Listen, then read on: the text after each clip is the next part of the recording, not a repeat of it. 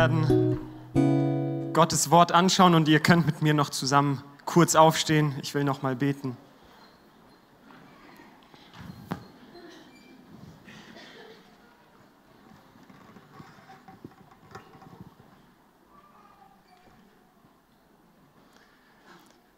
Danke, Jesus, für jeden, den du hierher gebracht hast. Ich danke dir für diesen Morgen. Und ich danke dir, dass du mit uns bist, dass du hier bist und dass du uns begegnen willst. Und ich bete für jede Person, die hierher gekommen ist, für jede Person, die in Situationen ist, wo sie keine Hoffnung sieht, dass wir heute dich finden, Jesus, dass wir Hoffnung finden, dass wir neu sehen, wie gut du bist, dass wir ganz neu sehen, was für gute Gedanken du für uns hast, Jesus. Ich danke dir dafür. Amen. Könnt euch gern setzen.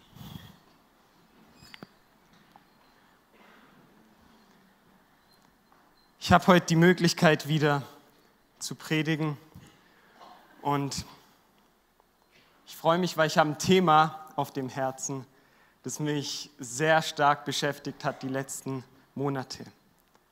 Und es ist so, wir sind in der Adventszeit, wir bereiten uns vor auf Weihnachten Manche von uns haben Stress, manche sind beschäftigt. Und wir suchen, wir suchen nach Geschenken, wir suchen nach dem perfekten Essen, nach der perfekten Feier. Und es ist einfach eine Zeit, wo wir in so einer Spannung leben. Aber in dieser ganzen Spannung will ich, dass wir heute Morgen uns eine halbe Stunde, ein bisschen mehr als eine halbe Stunde Zeit nehmen, um darauf zu schauen, was Gott zu uns sagen will. Dass wir uns Zeit nehmen, in sein Wort zu gehen und ruhig zu werden und neue Hoffnung zu finden. An Weihnachten ist Jesus geboren und er hat Hoffnung in diese Welt gebracht. Und ich will dich heute ermutigen, dass du Gott die Möglichkeit gibst, dass er neue Hoffnung in dein Leben bringt. Mein Thema heute ist Hoffnung finden. Wir alle kennen den Spruch, die Hoffnung stirbt zuletzt. Aber meine Frage heute Morgen ist, was tust du, wenn zuletzt auch deine Hoffnung stirbt? Was tun wir, wenn zuletzt auch unsere Hoffnung stirbt? Vielleicht bist du heute hier und du hast dir vorgestellt, dass dein Leben sich anders entwickelt. Vielleicht hast du dir vorgestellt, dass alles ganz anders läuft. Vielleicht bist du gerade dabei, Hoffnung aufzugeben in einem Bereich. Vielleicht bist du dabei, die Hoffnung für eine Person aufzugeben. Oder vielleicht hast du schon aufgegeben. Und wir alle sind an solchen Punkten. Wenn du heute Morgen an so einem Punkt bist, dann ist diese Predigt genau für dich. Und ich werde einen Text lesen, der zu mir gesprochen hat, als ich in den letzten Monaten Zeiten hatte, wo ich keine Hoffnung mehr gesehen habe. Es ist eine Geschichte in Johannes 11. Und es ist nicht unbedingt die typischste Stelle für Weihnachten. Es ist nicht die Stelle, die wir meistens am Weihnachten anschauen. Aber ich glaube, dass Gott heute zu uns reden wird. Wir werden ein bisschen in, die, in den Text gehen, schauen, was passiert und danach werde ich euch eine Wahrheit geben und zwei Punkte, wie wir Hoffnung finden. Zwei Punkte, die uns helfen werden, Hoffnung neu zu finden. Geht mit mir in Johannes 11 und ich fange an ab Vers 1. Lazarus, ein Mann aus Bethanien, dem Ort, in dem Maria mit ihrer Schwester Martha wohnte, war erkrankt. Maria war jene Frau, die den Herrn mit Salböl gesalbt und ihm mit ihrem Haar die Füße getrocknet hat. Und Lazarus, der krank geworden war, war ihr Bruder. Die beiden Schwestern ließen Jesus ausrichten, Herr, der, den du lieb hast, ist krank. Die Stelle hier beginnt und zeigt uns, was ganz normal passiert. Sie schildert, dass Lazarus krank geworden ist. Und wenn wir so nur auf den ersten Vers schauen, klingt das erstmal gar nicht außergewöhnlich. Wir denken, wir sind alle mal krank, wir sind alle mal erkältet, dann gehen wir halt zum Arzt, lassen uns krank schreiben, ruhen uns aus und dann geht es uns besser. Aber wir sehen hier in dem Text, dass es etwas ernster ist. Und dass die Schwestern anfangen, sich Sorgen zu machen und an diesen Freund denken, den sie haben. Sie denken an Jesus, der ihr Freund ist. Sie kennen ihn schon lange. Jesus hat sehr viel Zeit mit ihnen in Bethanien verbracht. Und sie wussten, dass Jesus Kranke heilt. Also haben sie sich überlegt, ja, wir rufen unseren Freund zur Hilfe. Und dann haben sie sich überlegt, wie können wir ihn am besten holen? Und sie sagen nicht einfach nur, Lazarus ist krank geworden, sondern sie sagen, wie könnte Jesus am schnellsten kommen? Und dann denken sie sich aus, wir sagen, der, den du lieb hast. Es ist nicht irgendjemand, der krank geworden ist, sondern es ist der, den du lieb hast. Und sie machen sich diesen schönen Plan. Sie rufen Jesus, dass er kommen soll. Und es ist so, Jesus hat Lazarus geliebt, aber er war krank. Und es kann heute Morgen sein, dass Jesus dich liebt und du Probleme hast. Es kann sein, dass Jesus die Personen um dich herum liebt, aber die Personen sind an einer schwierigen Situation. Es kann sein, dass du keine Hoffnung siehst, aber es ist immer noch so, dass Jesus dich liebt. Ganz interessant auch ist die Bedeutung von dem Namen Lazarus. Wenn wir anschauen, was der heißt, ist, Lazarus bedeutet der, dem Gott hilft. Und die Schwestern sind sich wahrscheinlich dessen bewusst, was das alles heißt, Sie wissen, wer Jesus ist, dass Jesus Kranke heilt. Und dann machen sie sich den Plan, wir rufen Jesus, Jesus wird herkommen, er wird ihn heilen, weil er macht es ja die ganze Zeit. Warum sollte er es nicht für den machen, den er ja liebt, für seinen Freund?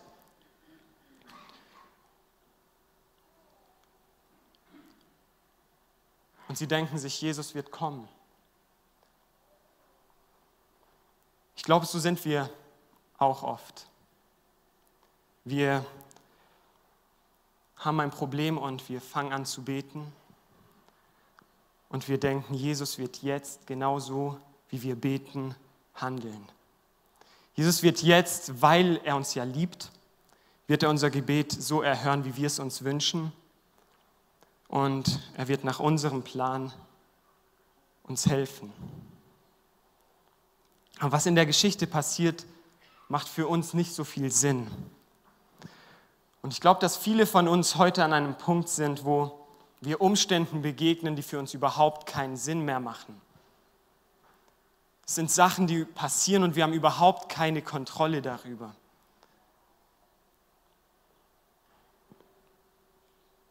Vielleicht dachtest du auch, Gott liebt mich. Aber warum passiert mir das alles? Wo ist Gott eigentlich in dem und du wünschst dir, dass er eingreift, aber er ist nicht da. Aber mit Jesus ist es so, dass er meistens nicht so handelt, wie wir es uns vorstellen, wie wir es uns ausmalen oder wie wir es uns denken. Ich lese weiter in Vers 4, wo Jesus darauf reagiert. Als Jesus das hörte, sagte er, am Ende dieser Krankheit steht nicht der Tod, sondern die Herrlichkeit Gottes. Der Sohn Gottes soll durch sie in seiner Herrlichkeit offenbart werden.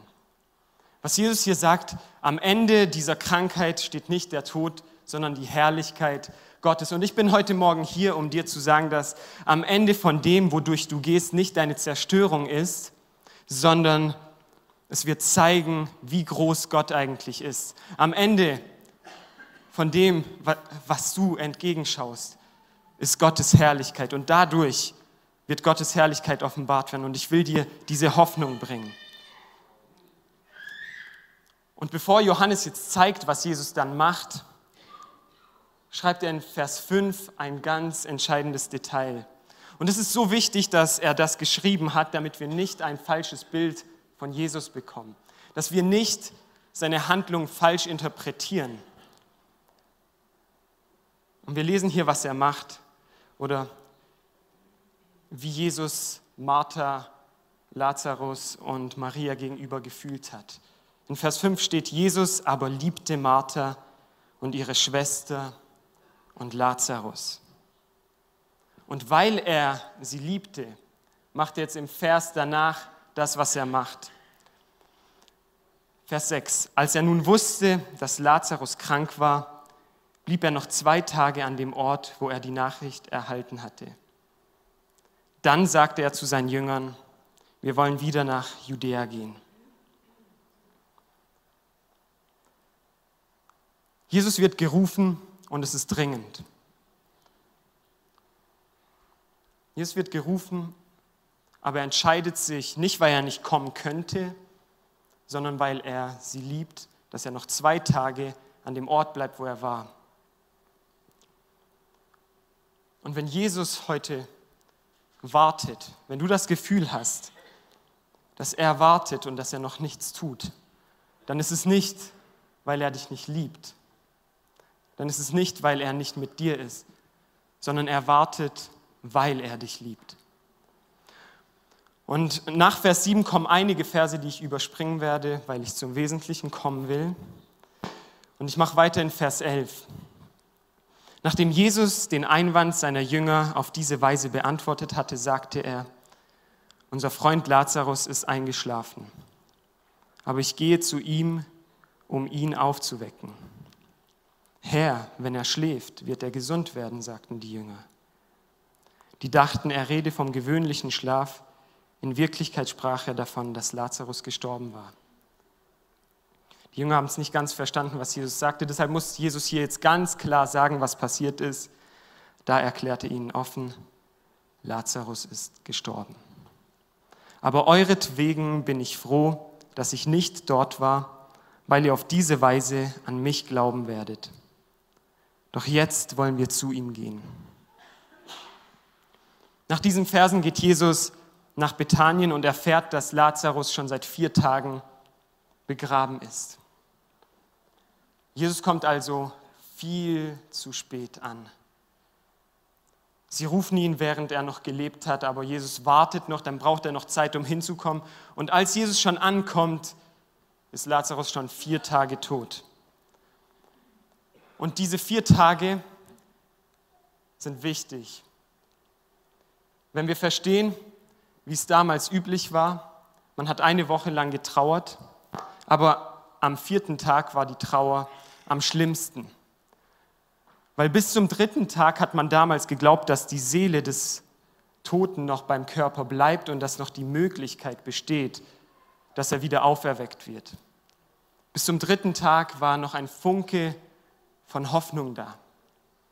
Aber am vierten Tag war dann der Tod endgültig. Und Jesus kommt genau an diesem vierten Tag.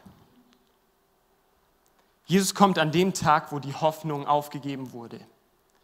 Und Jesus kommt mitten in diese Hoffnungslosigkeit, mitten in diese große Trauer kommt Jesus hinein.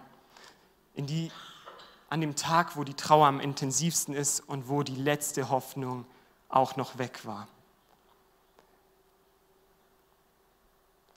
Ich weiß nicht, wo du die Hoffnung aufgegeben hast heute. Ich weiß nicht, wo du keine Hoffnung mehr siehst, wo du dachtest, ja, vor einiger Zeit hätte noch was gehen können, wenn Jesus da was getan hätte, aber er hat nichts getan und jetzt sieht alles hoffnungslos aus. Aber Jesus kommt genau zu dir, Jesus kommt genau zu uns in diese Situation mitten da rein, wo es am schlimmsten ist. Es kann eine Krankheit sein, es kann Depression sein. Es kann Angst sein. Es kann auch dein Job sein oder dein Partner, für den du betest, deine Kinder, die nicht mit Gott sind. Oder vielleicht ist es dein Glaube, wo du gesagt hast, Gott hättest du doch was getan, als ich gebetet habe. Aber jetzt bist du an dem Punkt zu sagen, ich gehe weg, weil du nichts getan hast. Und genau an diesem Punkt kommt Jesus. Und er kommt dann, weil er dich liebt. Wir haben jetzt einen Teil von dieser Geschichte gesehen und ich will euch jetzt die erste Wahrheit geben, die wir daraus ziehen können. Und ich wollte diese Wahrheit, die wir alle kennen, sie ist so Standard, aber ich wollte euch die Wahrheit im Licht dieser Geschichte geben, weil sie so eine ganz neue Bedeutung bekommt. Und diese Wahrheit ist, Jesus liebt mich. Wenn du dir jetzt denkst, das weiß ich doch, wozu die ganze Geschichte, wozu redest du 15 Minuten, nur dass du mir sagen kannst, was ich schon lang weiß. Dann will ich fragen, weißt du, dass Jesus dich liebt, wenn alles, was du um dich herum siehst, dagegen spricht? Weißt du, dass Jesus dich liebt, wenn du immer noch krank bist? Wenn du immer noch verzweifelt bist? Weißt du, dass Jesus dich liebt, wenn du immer noch für eine Sache betest und er nichts getan hat? Deshalb ist es so wichtig, dass wir neue Hoffnung finden. Es ist wichtig, dass wir verstehen, dass es nicht davon abhängt, wo wir durchgehen, ob Jesus uns liebt, sondern diese Wahrheit ist unabhängig davon. Und weil er uns liebt, führt er uns manchmal an diese Zeiten, wo wir neu sehen können, wie sehr er uns liebt.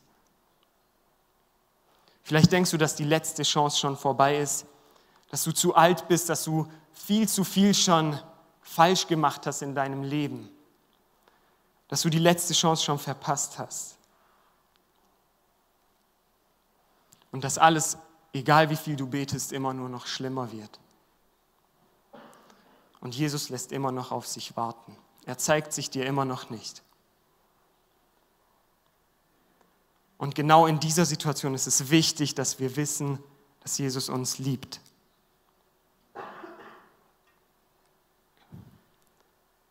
Und in solchen Momenten wird dann auch sichtbar, ob wir das glauben und ob wir ihm vertrauen und ihm glauben, was er uns gesagt hat. Jesus will Hoffnung in die Situation bringen, wo alles keinen Sinn mehr macht. Und ich will dich einfach einladen, ihm diese Möglichkeit zu geben an Weihnachten, wo wir daran denken, wie Hoffnung in diese Welt geboren wurde, dass Hoffnung neu in deinem Herzen geboren wird.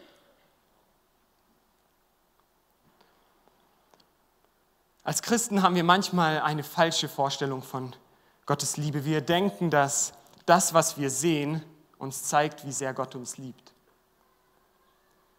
Aber wenn wir so sind, dann glauben wir mehr an das, was wir sehen, dann glauben wir mehr an unsere Situation, dann glauben wir mehr an unsere Umstände, als dass wir eigentlich an Gott glauben. Und wir glauben dann nicht an das, was Gott in seinem Wort sagt. Aber das, was er sagt, ist wahr. Glaubt ihr das?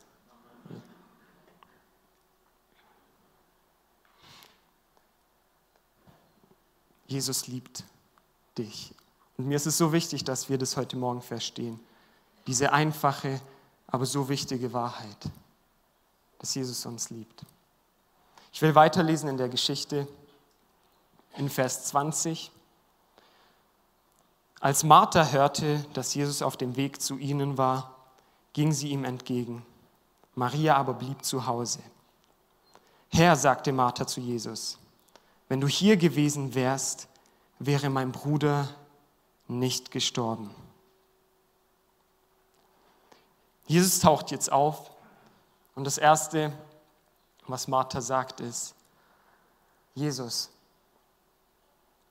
wenn du doch mit mir gewesen wärst, dann wäre ich nicht an dem Punkt, an dem ich jetzt bin.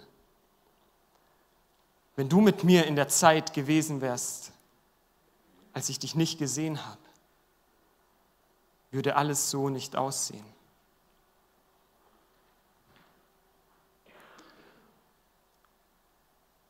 Und sie sagt auch damit, dass sie den Tod für endgültig sieht. Das, was gestorben ist, ist für sie tot. Und sie glaubt, dass es tot bleiben muss. Aber danach hat sie eine entscheidende Erkenntnis im nächsten Vers und die brauchen wir auch. Hier sagt sie, aber auch jetzt weiß ich, was immer du von Gott erbittest, wird er dir geben. Dann antwortet Jesus, dein Bruder wird auferstehen. Ich weiß, dass er auferstehen wird, erwiderte Martha. Das wird dann an jenem Tag passieren, an dem letzten Tag bei der Auferstehung der Toten. Jesus ist jetzt hierher gekommen und er spricht dir eigentlich Hoffnung zu. Und er sagt dir, dein Bruder wird auferstehen.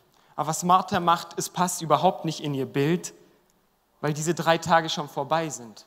Es passt überhaupt nicht mehr in das, was sie sich denken kann, dass Lazarus auferstehen wird.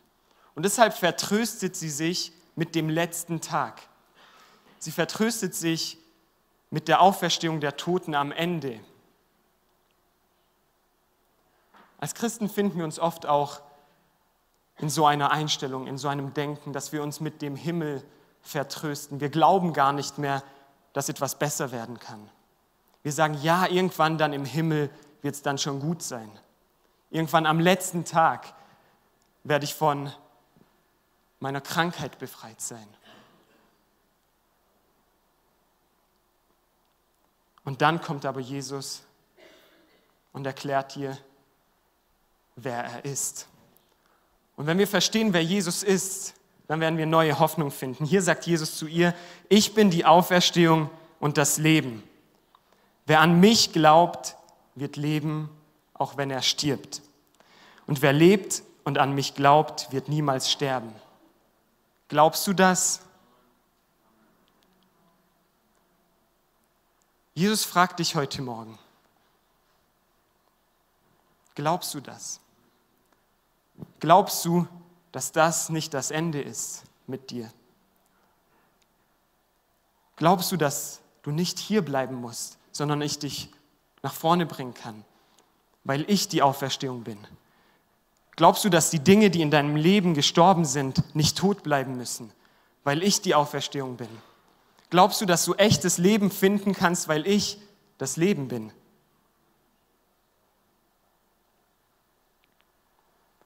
Wo auch immer du die Hoffnung verloren hast, will ich dir sagen, Jesus ist die Auferstehung. Und Jesus ist das Leben für dich. Und das, was er sagt in seinem Wort, das, was er hier gesagt hat, dein Bruder wird auferstehen, ist wahr. Und er fragt sie, glaubst du das? Ich habe mich gefragt, was heißt es eigentlich zu glauben? Und um hier Jesus zu verstehen, müssen wir uns Gedanken darüber zu machen, was es heißt, zu glauben. Und um Hoffnung in aussichtslosen Situationen zu finden, müssen wir verstehen, was Glauben überhaupt heißt. Mein nächster Punkt ist, Glaube ist Hoffnung. Wir reden so viel über Glaube in dieser Gemeinde. Und wenn ihr mal bei einem Gebetsabend wart mit der Jugend, dann sind Top 3 der Anliegen ähm, so oder so ähnlich. Ähm, betet, dass ich im Glauben wachse. Betet, dass ich stärker im Glauben werde. Oder betet einfach für meinen Glauben. Und es ist keine schlechte Sache, wenn wir dafür beten. Aber ich glaube, dass wir nicht immer ganz verstehen, was wir damit sagen. Wir können dabei eine falsche Vorstellung davon haben, was Glaube eigentlich ist. Und wir sagen das dann nur, weil es sich fromm anhört. Es hört sich so schön geistlich an. Es ist ein schönes Ziel, dass ich im Glauben wachse. Und ich sage nicht, dass ihr das macht, aber ich habe das schon gemacht. Weil es sich einfach so gut anhört. Aber in der Bibel finden wir dann, was Glaube wirklich heißt. Wenn ihr mit mir in Hebräer 11, Vers 1 geht, stellt hier der Schreiber die Frage, was ist denn der Glaube? Was ist der Glaube? Und er gibt auch die Antwort, er ist ein Rechnen mit der Erfüllung dessen, worauf man hofft. Ein Überzeugtsein von der Wirklichkeit der Dinge, die man nicht sieht oder die man noch nicht sieht. Glaube ist nicht, dass ich glaube, dass ein Gott existiert. Glaube ist nicht, dass ich glaube, dass irgendwo ein höheres Wesen da ist, der alles erschaffen hat. Das hat noch lange nichts mit einem christlichen Glauben zu tun. Was hier dieser Vers beschreibt, ist, dass Glaube etwas mit Vertrauen zu tun hat. Ein Vertrauen darauf, dass Gott erfüllen wird, was er gesagt hat. Und es ist eine Hoffnung auf das, was Gott über uns sagt, dass das verwirklicht wird, auch wenn wir es noch nicht sehen. Glaube ist das Vertrauen. Glaube ist die Hoffnung darauf, was wir noch nicht sehen. Und es ist auch das Vertrauen darauf, dass Gott das Richtige zur richtigen Zeit tun wird. Und zu der Zeit, die er für richtig hält und nicht die angenehm für uns ist. Und auch nicht zu der Zeit, die wir uns wünschen. Glaube ist also Hoffnung, Vertrauen. Wenn wir das also verstanden haben, können wir trotzdem noch vielleicht denken, dass unser Glaube so ist wie eine Formel, mit der wir kontrollieren, was passiert oder mit der wir kontrollieren können, was am Ende von der Situation rauskommt. Und manchmal beten wir und wir stellen uns vor, dass Gott irgendwas machen wird. Aber wenn es so wäre, dann wäre Glaube kein Vertrauen, dann wäre Glaube keine Hoffnung, sondern eher eine Manipulation.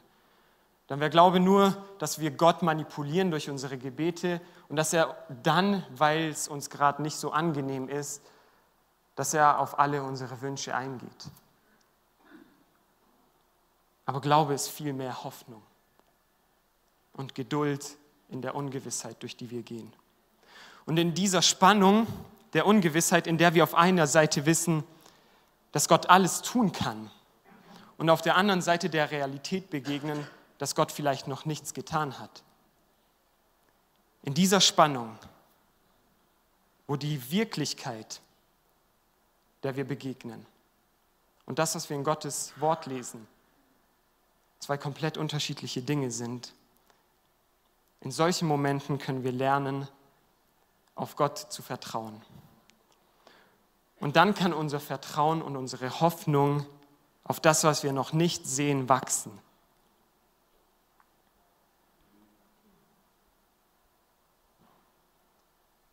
Aber dazu müssen wir was erkennen, was Maria jetzt im nächsten Vers wieder erkennt. Sie erkennt einige gute Sachen in diesen Stellen. Und Hoffnung beginnt dann mit dieser Erkenntnis. Hier sagt sie, ja Herr, ich glaube, dass du der Messias bist, der Sohn Gottes, der in die Welt kommen soll. Maria erkennt, dass Jesus Gottes Sohn ist und dass er somit allmächtig ist. Und wenn wir anfangen, das zu glauben, dass Gott die Kontrolle in unserem Leben hat, wenn wir anfangen zu glauben, dass Gott allmächtig ist, wenn wir anfangen zu glauben, dass Jesus eigentlich das Beste für uns will, dann fangen wir an, Hoffnung zu haben. Und diese Hoffnung wird verändern, wie wir auf unsere Situation schauen. Diese Hoffnung wird verändern, was wir als unsere Realität wahrnehmen und wie wir unseren Umständen in dieser Zeit, in dieser Spannung, wo wir es nicht sehen, wie wir da Hoffnung haben. Ich will euch meinen letzten Punkt geben. Und zwar Hoffnung verändert deine Realität. Ich gehe mal davon aus, dass die meisten von euch diese Geschichte kennen. Und für die, die es nicht kennen, was passiert noch, ist, dass Jesus hingeht zum Grab er den Stein wegrollen lässt, er ruft Lazarus raus. Lazarus wird wieder auferweckt und in der Folge glauben dann viele Leute an Jesus. Aber wir können diese Geschichte so ruhig lesen, weil wir schon wissen, was am Ende passiert. Ich glaube nicht, dass einer von uns hier so aufgeregt da saß und sich gefragt hat, wird Lazarus überhaupt auferstehen? Wir haben das in keinem Moment dieser Predigt überhaupt in Frage gestellt, weil wir wissen, wie es am Ende ausgeht. Wir wissen, dass Jesus einhält in dieser Geschichte, was er gesagt hat.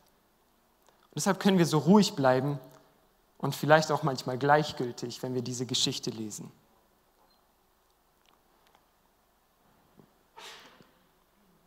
Aber es ist so, dass Gott nicht nur damals sein Wort gehalten hat und Lazarus auferweckt hat und viele dann an ihn geglaubt haben, sondern es ist auch heute noch so. Und wir haben einen entscheidenden Vorteil gegenüber Martha und Maria. Wir kennen das Ende, nicht nur von dieser Geschichte. Wir kennen auch das, was Jesus über unser Leben ausgesprochen hat. Wir kennen die Verse, die Verheißung für uns sind. Wir wissen, wie es am Ende ausgehen wird.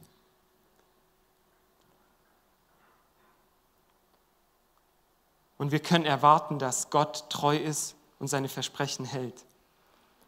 Meine Frage heute ist, was ist deine Realität und wie schaust du auf dein Leben? Schaust du aus deinen Umständen in die Zukunft? Schaust du aus dem, was du im Moment begegnest, in die Zukunft und hast deshalb eine negative Erwartung der Zukunft? Und es kann sein, dass du schon so oft enttäuscht wurdest, dass du sagst, ich will gar nicht mehr hoffen, dann werde ich auch nicht mehr enttäuscht.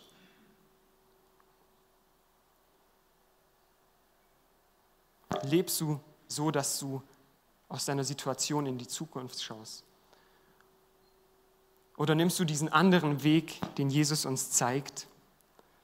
Jesus gibt uns hier eine andere Möglichkeit, auf das Leben zu schauen. Und die ist, aus der Zukunft in die Gegenwart zu schauen. Sie ist, aus den Verheißungen Gottes auf unsere Situation zu schauen. Und wenn wir anfangen, diese Perspektive auf unser Leben zu bekommen, dann verändert sich alles, wie wir leben. Dann sehen wir unser aktuelles Problem nur als ein Teil von dem Großen, was Gott eigentlich mit unserem Leben tun will. Dann sehen wir es nur als einen Teil davon, dass Gott uns alles zum Besten dienen lässt. Und dann erkennen wir, dass es eigentlich sein Ziel ist, dass wir in diesen Umständen lernen, ihm zu vertrauen und zu hoffen. Aber diese Hoffnung finden wir nur in diesen unangenehmen Situationen.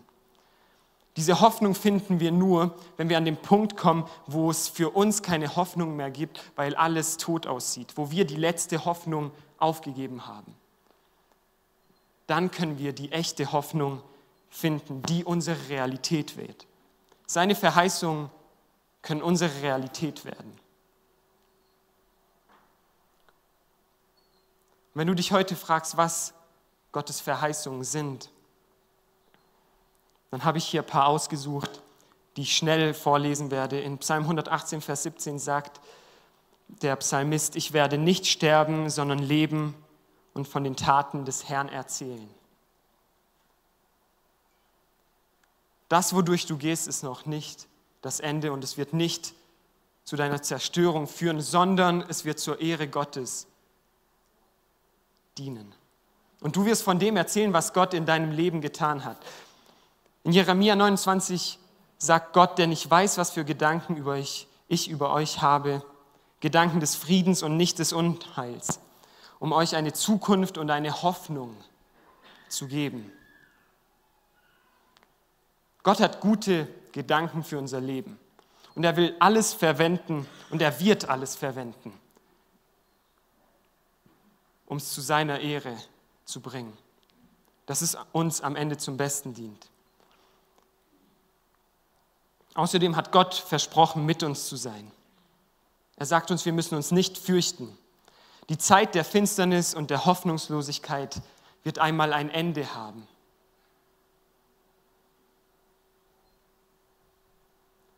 Und dieses Ende fängt an, wenn wir die Hoffnung reinlassen.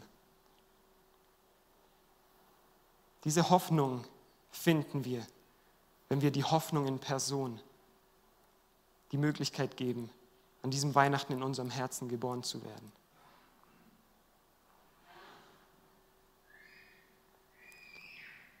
Vor drei Wochen habe ich so auf mein Leben geschaut und ich saß auf der Bibelschule in einem Zimmer, wo ich meine Arbeiten mache. Und ich habe mich gefragt, was macht es überhaupt für einen Sinn? Ich sehe nur, wie Leute kämpfen. Ich sehe nicht wirklich, dass es besser wird. Menschen laufen weg von Gott. Und ich sehe überall, wo ich hinschaue, in der Gemeinde, überall, wo ich hinschaue in der Welt, sehe ich nur Schmerz, sehe ich nur Hoffnungslosigkeit. Und als ich dann so da saß und einfach nur noch weinen konnte, ich konnte nichts mehr sagen, ich konnte nichts mehr beten. Genau in diesem Moment ist mir wieder diese Geschichte gekommen, dass Jesus der ist, der immer noch am Grab von jedem Lazarus auftaucht. Dass Jesus der ist, der an deinem Grab auftauchen wird. Und er sagt auch in seinem Wort, wer mit Tränen seht, wird mit Freude ernten.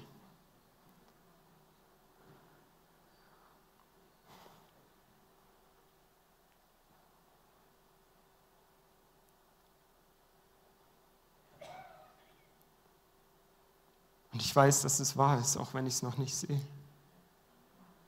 Und du kannst es auch wissen heute Morgen. Wir müssen nicht mehr mit Angst in die Zukunft schauen. Wir müssen nicht mehr die Angst haben, falsche Entscheidungen zu treffen. Wir müssen nicht mehr die Angst haben, nur enttäuscht zu werden, weil Jesus uns durch seine Hoffnung eine neue Realität zeigen wird. Dadurch, dass wir aus der Zukunft, aus seinen Verheißungen in die Gegenwart schauen, verändert sich unser Leben. Es verändert sich alles, was wir sehen.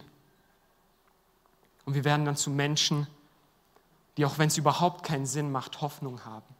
Wir werden zu Menschen, die zurückgehen am Montag in ihre Arbeitsstellen und Hoffnung bringen werden. Und es wird komisch aussehen, weil wir eigentlich keinen Grund haben aber wir werden Hoffnung haben. Wir können gemeinsam aufstehen.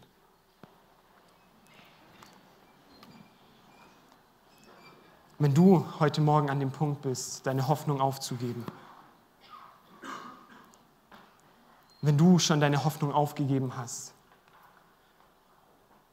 dann will ich dir sagen, dass Gott dir neue Hoffnung geben wird. Gib ihm die Möglichkeit in dieser Adventszeit, dass er neu in deinem Herzen geboren wird, dass diese Hoffnung neu geboren wird. Und ich will einfach, dass wir jetzt eine Gebetszeit haben. Was wir nicht so oft machen in dieser Gemeinde, ist füreinander zu beten. Ich will euch ermutigen, zusammenzugehen und füreinander zu beten. Ihr könnt sagen, für was ihr betet, aber ihr müsst es nicht sagen. Aber ich weiß, dass diese Probleme, Probleme sind, die uns alle betreffen. Es ist nicht etwas, durch was nur ich gehe oder nur einige von uns. Wir alle brauchen Unterstützung, wir alle brauchen Gebet. Und wir müssen als Gemeinde wieder lernen, einander zu ermutigen, füreinander zu beten und miteinander durch diese Zeiten zu gehen. Jesus, ich danke dir für diesen Morgen, ich danke dir für dein Wort, ich danke dir, dass du zu uns gesprochen hast. Und ich danke dir, dass wir neue Hoffnung finden dürfen in deinem Wort, in deinen Verheißungen, in deinen Wahrheiten. Und ich bete für jeden, der hierher gekommen ist und der keine Hoffnung sieht, Jesus, dass du uns neu begegnest. Ich bete, dass jeder, der aufgegeben hat, dich neu findet. Dass jeder, der dabei ist, nicht mehr zu glauben, der hoffnungslos am Grab steht, sieht, wie du genau in die Mitte von unserer Situation kommst. Und wir werden dich sehen, wie du etwas tust und wir vertrauen auf dich, Jesus.